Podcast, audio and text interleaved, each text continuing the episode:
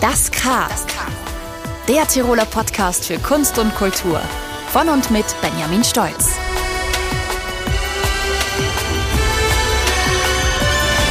Hallo allerseits. Es ist schon wieder Anfang des Monats und Zeit für das K. Unser heutiger Gast ist Moderator der Mutter aller österreichischen Kultursendungen, die mit K beginnen. Peter Schneeberger ist Kulturjournalist beim ORF und moderiert seit Anfang Februar den Kulturmontag auf ORF 2. Schneeberger ist Experte für Musik und Literatur und wohl wenige bekommen tagtäglich mehr mit, was Covid-19 für die Welt der Kunst und Kultur bedeutet. In dieser Folge sprechen wir mit dem Kulturjournalisten des Jahres 2020 unter anderem über die Kunst in der Krise, die kulturellen Unterschiede zwischen deutschsprachigen Ländern, über Beethoven, die Sitcom Friends und über einen anderen Ludwig, nämlich den 14. Peter Schneeberger lebt und arbeitet in Wien. Dem Internet sei Dank, dass wir heute trotzdem mit ihm sprechen können. WLAN c'est moi, wie Ludwig XIV. schon gesagt haben soll.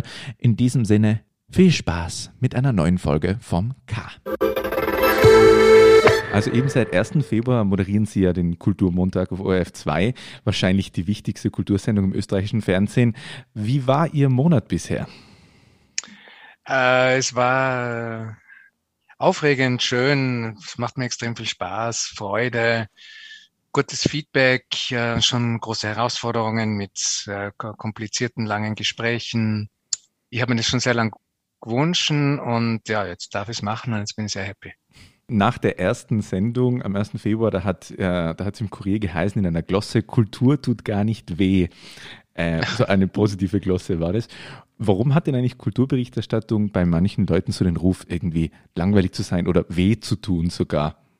Ich weiß es nicht. Äh, ich glaube, das ist weil ich kann mit dem Vorwurf so wenig anfangen, weil es bei mir halt immer das genaue Gegenteil hervorruft. Immer wenn irgendwo Kultur draufsteht, bin ich hellwach und, und passe halt umso mehr auf und interessiert es mich umso mehr. Und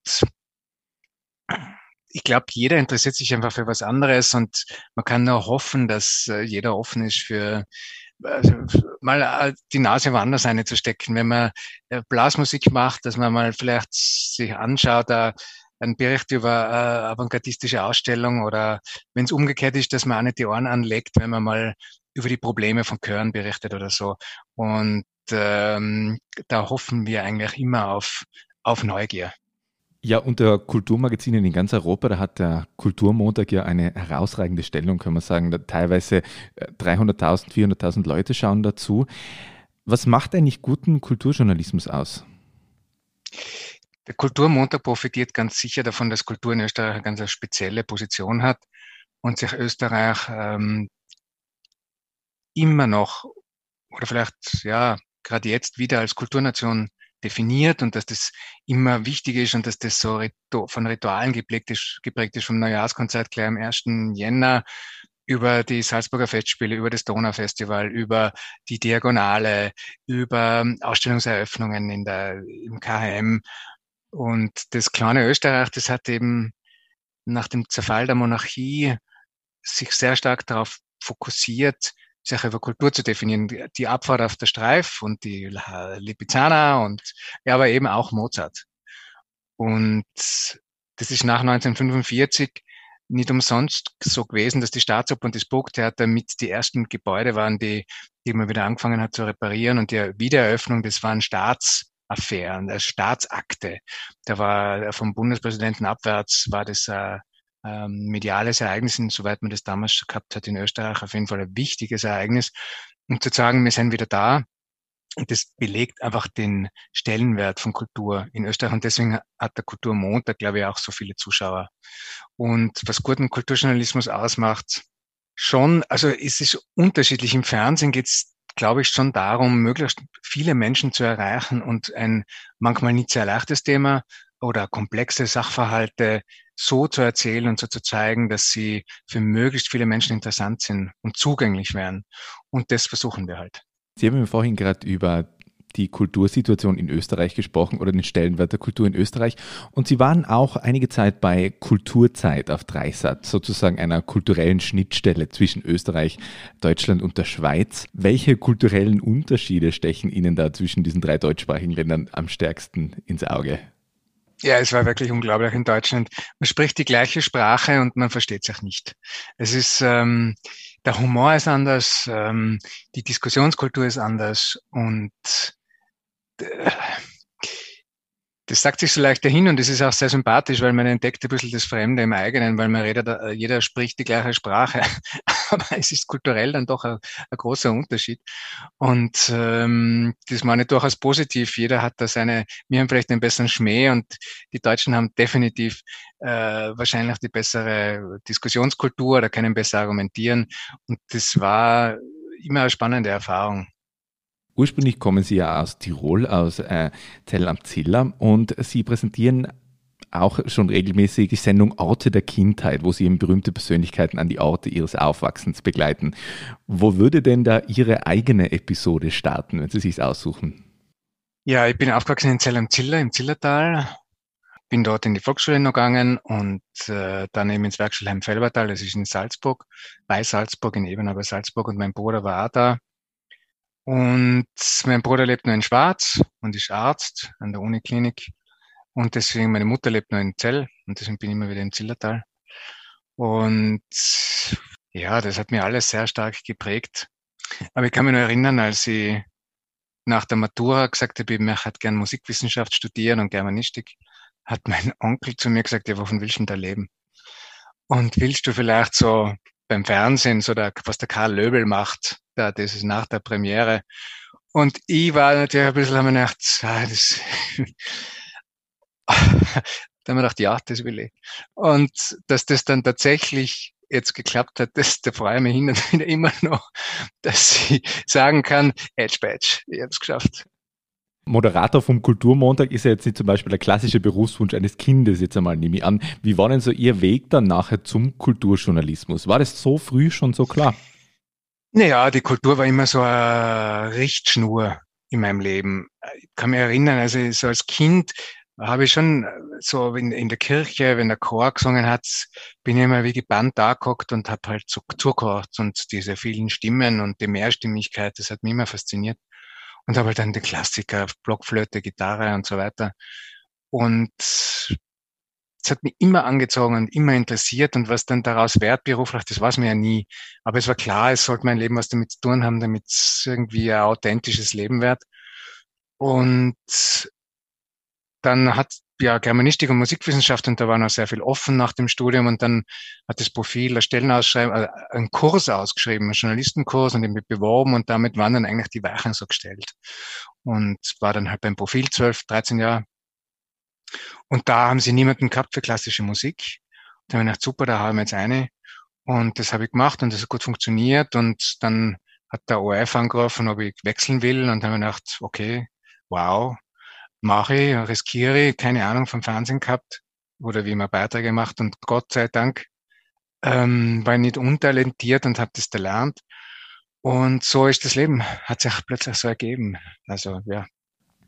Sie haben es am Anfang eh schon ganz kurz angesprochen, aber Sie äh, haben ja auch lange Zeit klassische Gitarre gespielt und sehr intensiv. Haben Sie eigentlich jemals daran gedacht, einmal Musiker zu werden, so ein Profi? Ja, das ist immer der, der, das klassische Klischee, dass der Kritiker eigentlich Musiker werden wollte. Es stimmt auch bei mir. Ähm, ich wollte, also ich habe Gitarre gespielt, klassische Gitarre mit extremer Passion. Mein Bruder hat massiv drunter gelitten unter meiner Übungs, Übungsfleiß. Sechs, sieben, acht Stunden im Sommer, ausgerechnet in die Ferien, Etüden ohne Abwinken. Und ich war, glaube ich, gar nicht schlecht. Ich wollte studieren eben und war am Mozarteum und bin sogar in die Schweiz gefahren zum Professor vorspielen, ob ich studieren kann und so. Und dann haben wir gedacht, bah, Gitarre, da habe ich mir dann die Frage gestellt, wie schaut die Berufsperspektive aus, weil das ist halt ein Soloinstrument. Und es gibt schon Orchesterstücke, was vorkommt. Also man kann dann hin und wieder irgendwo einmal Maler, Sechste, glaube ich, oder so kommt's vor, kann man da spielen. Aber im Großen und Ganzen ist dann wahrscheinlich eine Karriere so als Musiklehrer oder Gitarrelehrer. Das gibt's halt dann. Oder auf der Uni. Und da habe ich mich nicht, drin gesehen. Und dann habe ich gesagt, nein, ich lasse es und mache Musikwissenschaft anstatt Gitarre. Musik ist aber im Kulturjournalismus immer noch eins ihrer Steckenpferde. Und da frage ich mich, wie ist es für Sie, über Musik zu schreiben, über Musik zu berichten. Also äh, die Musik, was etwas, was man total stark erlebt, dann irgendwie in so eine schriftliche Form zu bringen. Wie fühlt sich das für Sie an? Ah, das Schreiben war immer meine große Passion. Ich habe Germanistik studiert und immer noch ist das schönste Moment in meinem Berufsleben, wenn ich texten kann, wenn ich schreiben kann. Das ist eigentlich das, was mich am meisten befriedigt und deswegen war es auch, waren die, die Jahre im Printjournalismus ganz wichtig für mich, weil ich da gelernt habe zu schreiben und das fast so erotische Nähe habe, so wie schreibt man jetzt einen Satz und was, wie fängt man einen Text an und wie hört man auf und wie baut man auf und welche Wörter verwendet man wann, wo und wie und das war einfach immer fantastisch und die Challenge über Musik zu schreiben ist nochmal eine ganz spezielle, weil man da, äh, wie wenn man über Kunst, über Malerei schreibt, am Medium in ein anderes irgendwie versuchen soll zu übersetzen oder die, die Leidenschaft, die man dafür hat, auszudrücken. Und äh, das war ein langer Weg, das war gar nicht einfach. Und es gelingt sich immer noch jetzt ein bisschen schlechter, noch ein bisschen besser hin und wieder. Und aber das ist einfach, ja, that's it. Das, darum geht's mir. Um jetzt nochmal ganz kurz um über Kulturjournalismus generell zu reden, um den steht es ja gerade irgendwie seit Corona teilweise dann auch nicht so gut. Also Feuilletons, also nicht nur in Corona, sondern überhaupt Feuilletons leisten sich nur noch wenige Zeitungen. So Musik- und Kunstzeitschriften werden der Reihe nach eingestellt. Auch so, wo sehen Sie eigentlich die Zukunft des Kulturjournalismus? Ja, also wenn ich jetzt da höre, dass da Zeitungen eingestellt werden, das habe ich noch gar nicht so mitgekriegt. Das ist natürlich erschütternd. Ähm weil meine Perspektive war die, dass wird, also die Pandemie hat ziemlich genau vor einem Jahr begonnen. Die Lockdown-Konferenz war, glaube ich, am 13. März dann. Und wir waren in Schockstarre. Wir haben gesagt, um Gottes Willen, ein leerer Terminkalender. Keine Premieren, nix. Kinos zu, alles.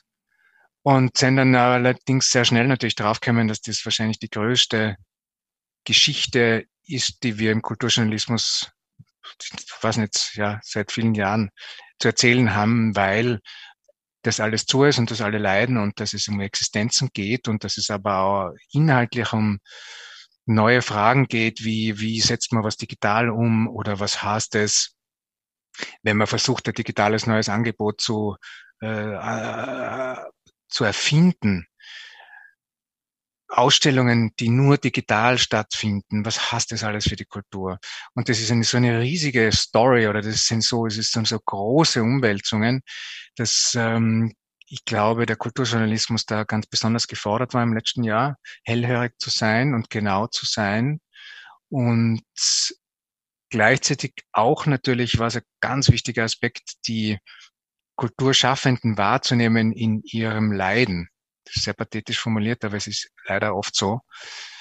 Und äh, das der Öffentlichkeit bewusst zu machen, erstens, wie groß die wirtschaftliche Bedeutung von Kultur ist, was man verliert inhaltlich, wenn man darauf so zu verzichten hat wie jetzt und wie viele Existenzen da dran hängen. Also es, die, die, Kultur, die, die Kreativbranche, da ist jetzt sehr viel drinnen, von Design über Werbung und so weiter in Europa setzt mehr um als die Autobranche oder die österreichische Kultur leistet mehr Beitrag zum Bruttoinlandsprodukt als die Landwirtschaft. Ganz erstaunliche Zahlen, die aber stimmen.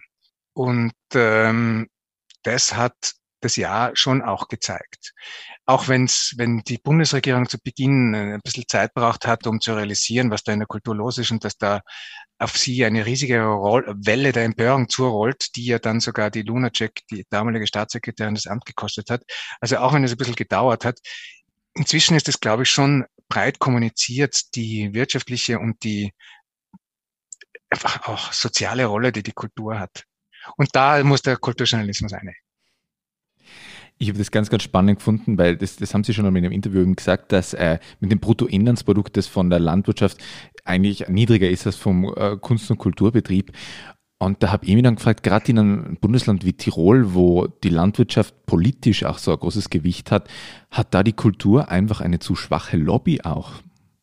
Kultur in der Politik hängt oft an der Leidenschaft von Politikern.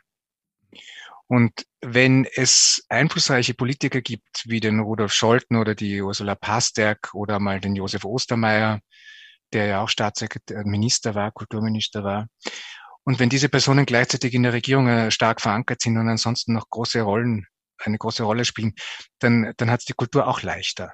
Und wenn aber Personen in der Regierung sind, die jetzt keinen Nahebezug zur Kultur haben, dann ist es immer schwieriger, die Argumente vorzubringen oder die Relevanz und die Legitimation von Kulturförderung vorzubringen.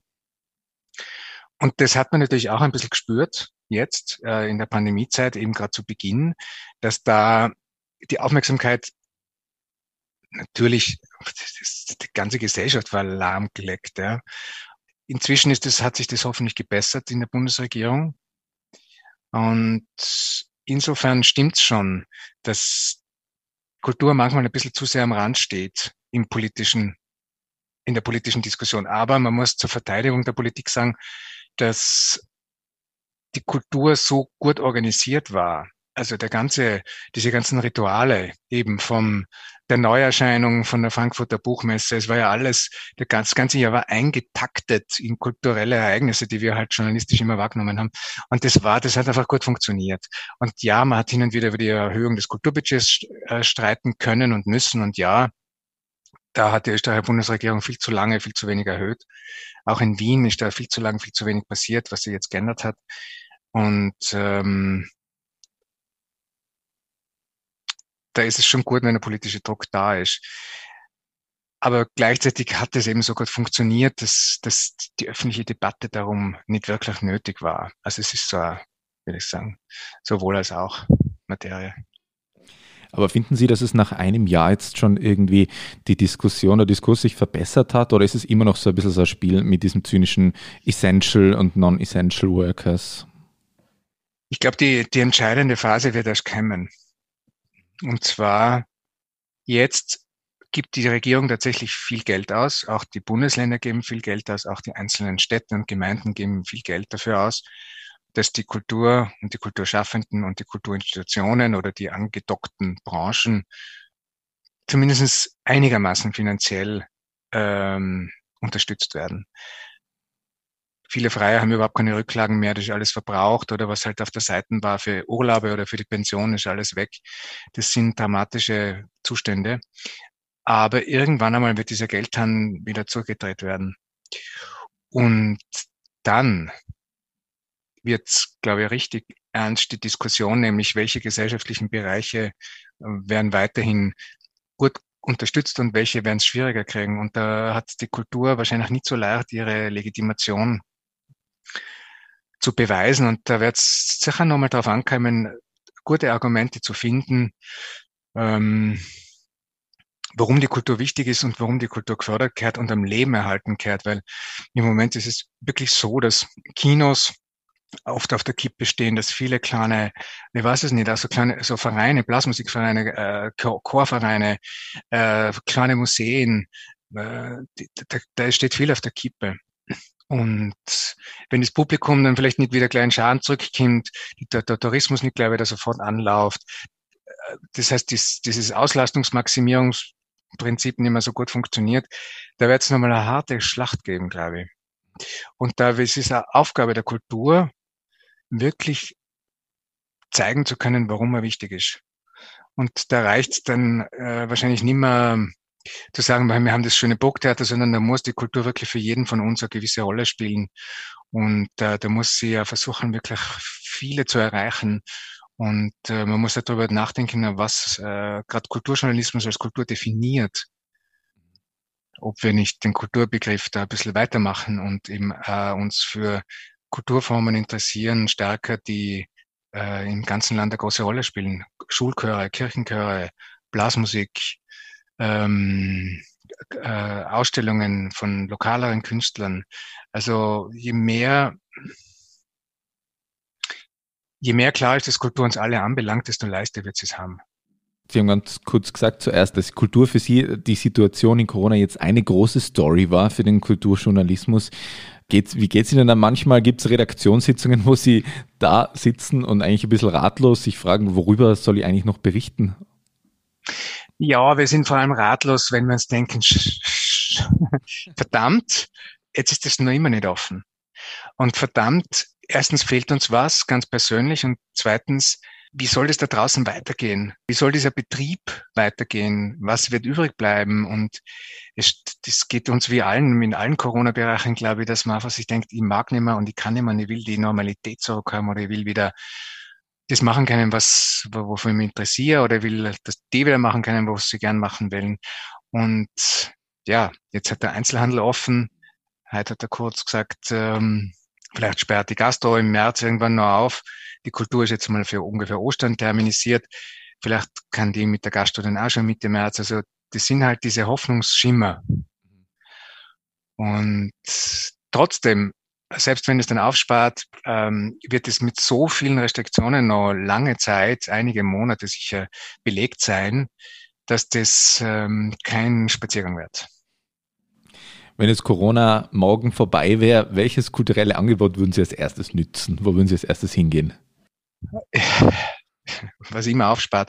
Also ich gehe jetzt schon wieder fleißig ins Museum und freue mich drüber. Und es ist ja im Moment einerseits trauriges Erlebnis und andererseits ein tolles Erlebnis. Traurig deswegen, weil man alleine ist und sieht, äh, was das für wirtschaftliche Auswirkungen für die Museen hat, dass die Einnahmen, obwohl sie offen haben, nicht kommen äh, weil die Touristen fehlen. Und gleichzeitig ist es ein luxuriöses Erlebnis. Man steht ganz nah vor einem Bild. Äh, wobei war jetzt am Wochenende und es waren Schlangen. Also die Eingangsbeschränkungen sind ja so stark, dass gerade für kleinere Museen eine bestimmte Besuchanzahl zugelassen ist. Und äh, das hat am Sonntag zu Stau geführt. Und da bin ich ja 20 Minuten vor der Albertina Modern gestanden und habe mir gedacht, schau, auch die Österreicher und auch die Wiener gehen. Ja, ist zumindest ein Lebenszeichen für die Kultur, wenn Schlangen vor Museum sind. Ja, und vor allem, ich glaube, wir brauchen ja neue Erfolgskriterien. Wir haben uns so dann gewohnt zu definieren über Auslastungszahlen und über Umsatzzahlen und über Umwegrentabilität, haben wir, dass die Salzburger Festspiele deswegen so wichtig sind und so. Und diese Argumentation ist jetzt völlig ausgefallen ähm, das Kunsthistorische Museum ist von einem Besucherrekord und von einem Einnahmenrekord zum nächsten geeilt, alles weg, ja, weil die Touristen wegbrechen. Und da ist es sehr schön, wenn wir dann neue Erfolgskriterien vielleicht uns einfallen lassen und sagen, das war einfach eine tolle Ausstellung und das genügt und das ist auch für das, für die Leute, die da wohnen, ein, ein, ein tolles Service. Äh, und es muss nicht immer sich alles wirtschaftlich legitimieren. Ja, jetzt sind wir so ungefähr bei der Mitte unseres Podcasts und da ist es Zeit. ich rede zu viel und zu lang. das passt bestens. Aber das ist mein Job. Das ist ja mein Job. passt alles bestens. Es ist nur gerade Zeit jetzt für unser Quarantänespiel. Das, dann, das dann nämlich heißt K wie Quarantäne. Und da geht es nämlich darum, also wir bereiten für jede, für jeden unserer Gäste da eine Liste vor mit jeweils zwei Namen, also äh, tote oder lebendige Personen des öffentlichen Lebens. Und Sie müssen aussuchen, mit wem Sie lieber 14 Tage in Quarantäne gingen. Okay. soll ich einfach mal beginnen? Ja, bitte. Okay, okay. Äh, erstes Paar, äh, Luciano Pavarotti oder Maria Callas? Maria Callas. Sie ist definitiv hübscher. Gregor Bloeb oder Nina Proll? Gregor Bloeb, ein toller Schauspieler, oft unterschätzt, großartiger Komiker. Andreas Hofer oder Norbert Hofer? Andreas Hofer, was nicht. Hans Böger oder Armin Wolf? Armin Wolf, er ist auch Tiroler, da halten wir zusammen. Britney Spears oder Justin Timberlake? Ja, ich glaube Justin Timberlake, der ist, glaube ich, ein bisschen normaler. Beethoven der Bernhardiner oder Beethoven der Komponist? Beethoven der Komponist, weil Beethoven ist überhaupt mein Hausgott. Die zwei als Klaviersonaten habe ich in dem letzten Jahr, Beethoven-Jahr, ich weiß nicht wie oft, ich glaube, jetzt kann ich es wirklich bald auswendig und ich werde nicht müde. Das ist einfach faszinierend. Stermann oder Grissemann? Grissemann. Grissemann. Wir waren mit seinem Bruder war beim Profil, der ist Journalist und ich glaube, er trinkt sehr gern und vielleicht können wir mal anstoßen. Jennifer Aniston oder Brad Pitt? Ich finde beide super Schauspieler, also super Schauspieler, aber ich schaue mir die Filme von beiden sehr gut, sehr gern an.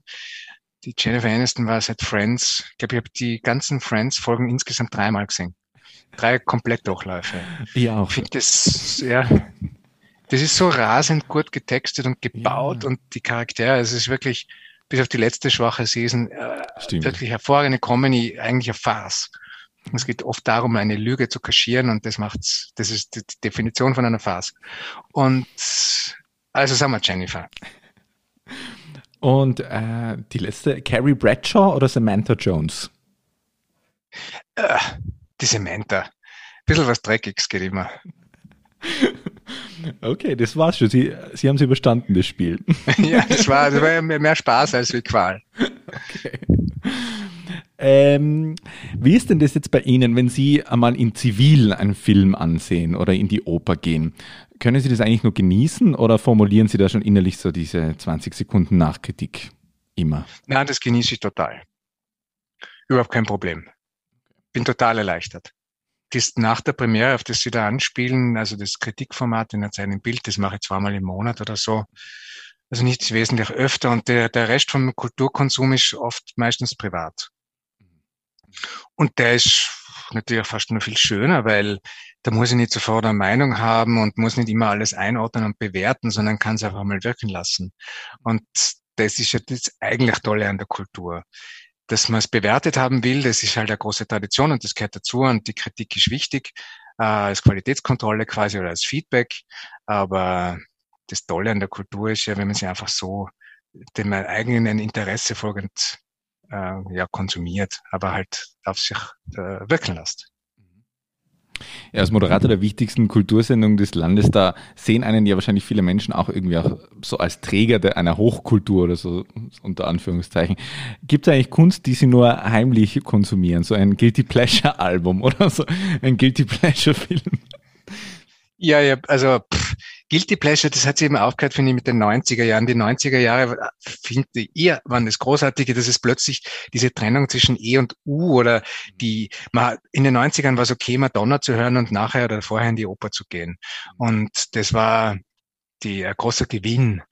Und das war halt meine Generation, die da in den 90er Jahren sozialisiert worden sind. Und so bin ich eigentlich bis heute. Das heißt, ich empfinde eigentlich nichts als Guilty Pleasure.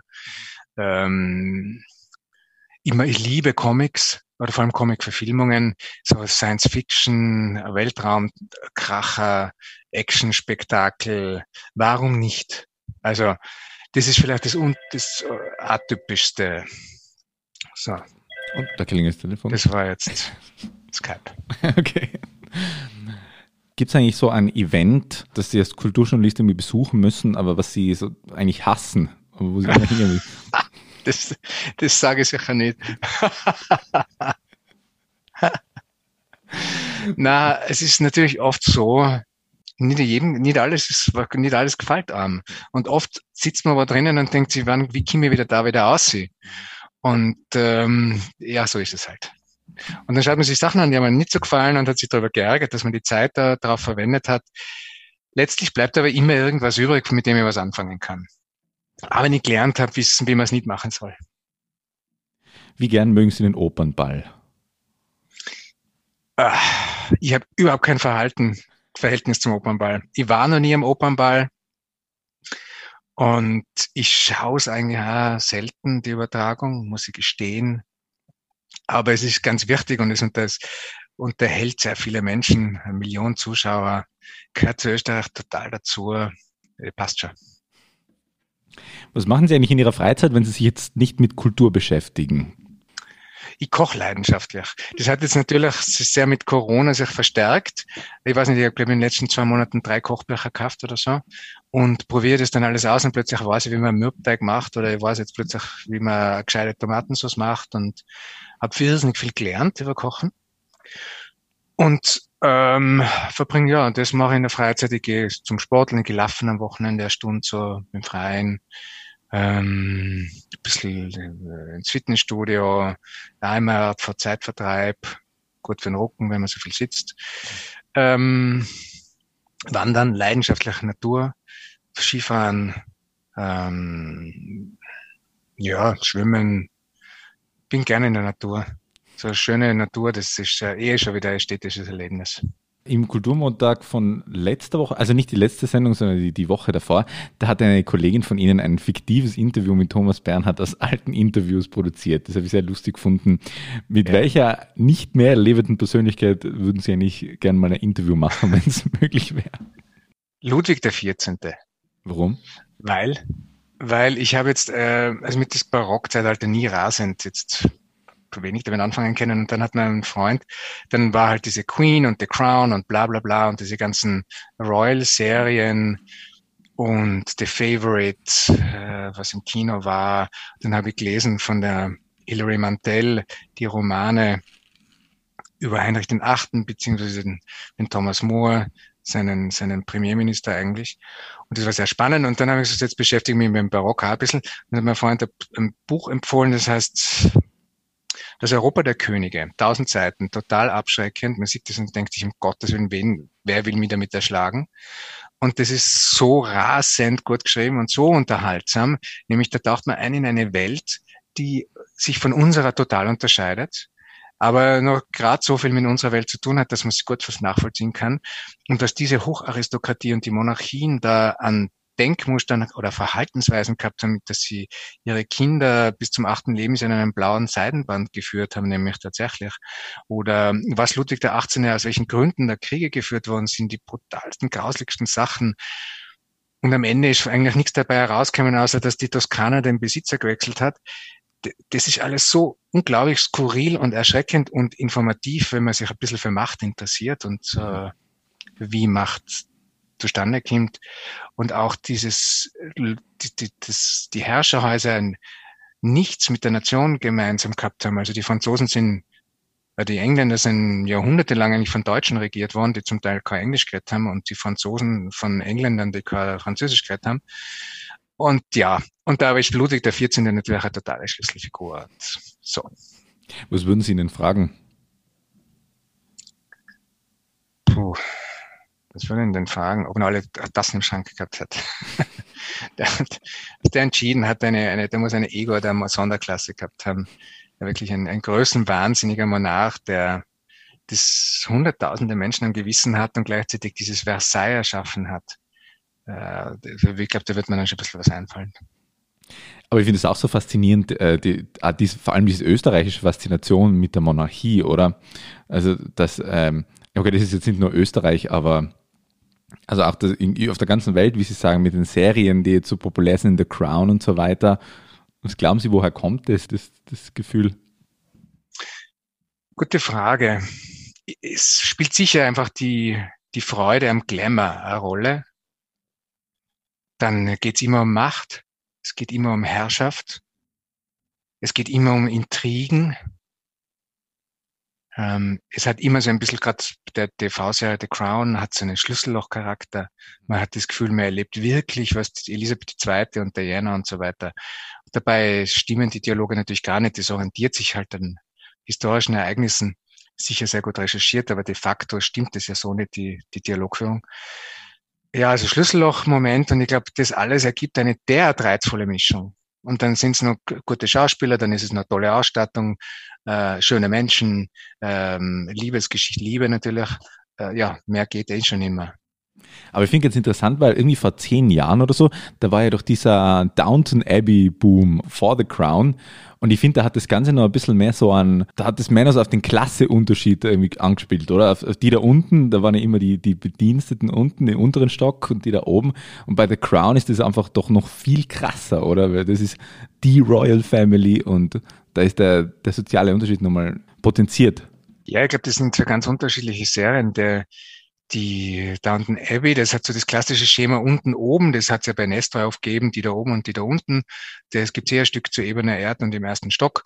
Und ähm, das hat den Zuschauer oder mir fasziniert, weil man in beide Welten so ein bisschen einen Eindruck, Einblick gehabt hat. Und es waren jetzt aber keine realen Persönlichkeiten, sondern erfundene. Man ist in das Milieu so ein bisschen eingetaucht und hat ein bisschen das Gefühl gekriegt, wie diese Aristokratie da am Land gelebt hat. Und The Crown, das ist halt fast wie eine Semi-Doku.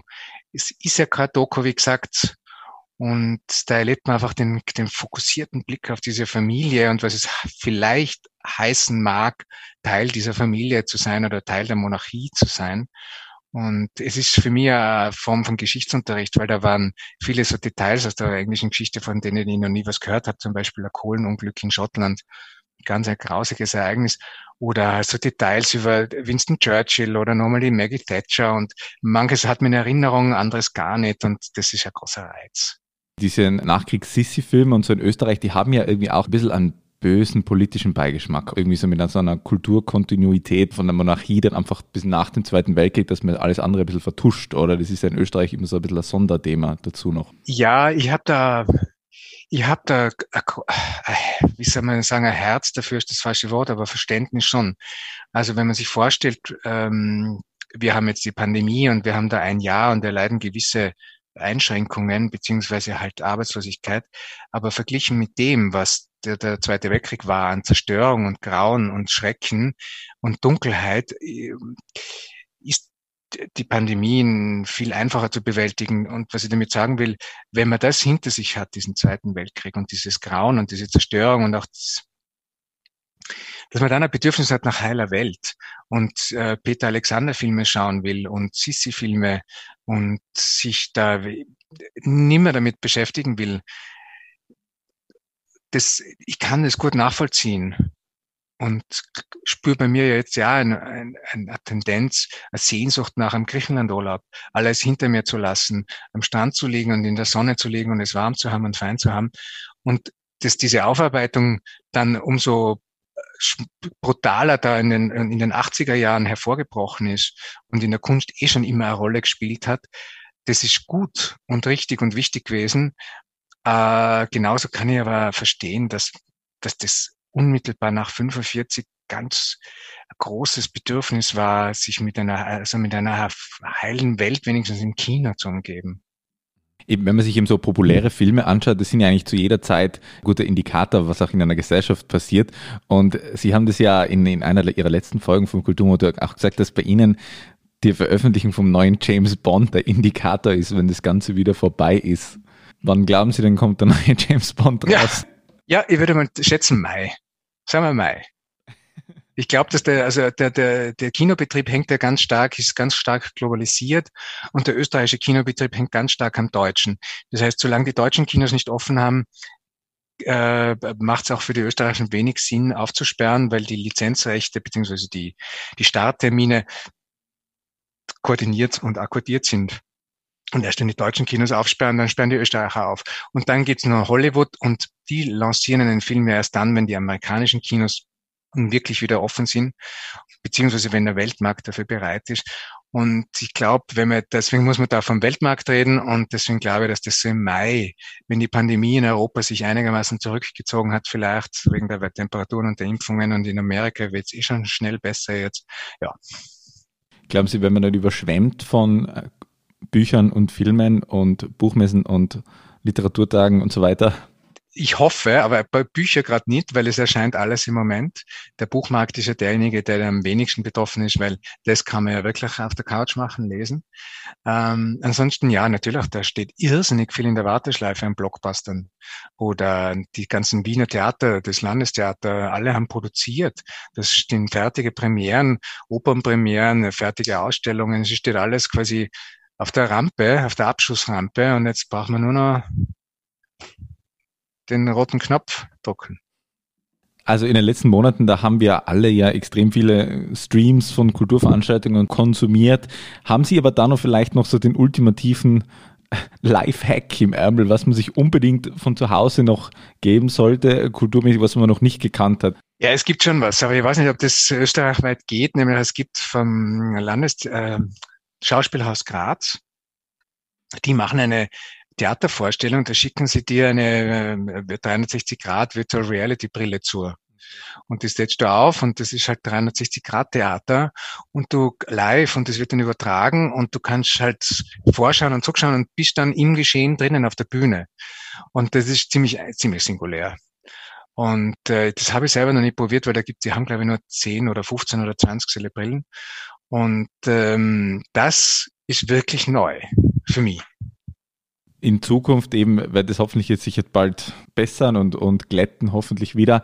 Ähm, was wünschen Sie sich da für einen Kulturbetrieb? Was, was ist Ihre Hoffnung, dass das nicht zugrunde geht alles?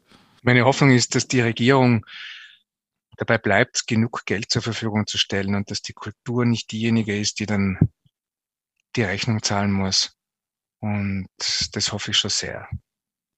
Weil das wird nur eine Zeit dauern und ohne Unterstützung wird es nur eine Zeit lang nicht gehen und da darf einfach die Regierung nicht nachlassen. Oder die Gemeinden, die Bürgermeister, die Kulturstadträte, wie sie alle hassen. Das ist ja von allen Körperschaften äh, zentrale Aufgabe. Ja, ich glaube, das ist ein schönes Schlusswort für unseren Podcast. Hoffen wir, dass da niemand außer Acht gelassen wird. Und ja, vielen Dank, dass Sie da waren, Peter Schneeberger. Vielen Dank. Ja, du, danke für die Einladung. Äh, hat viel Spaß gemacht.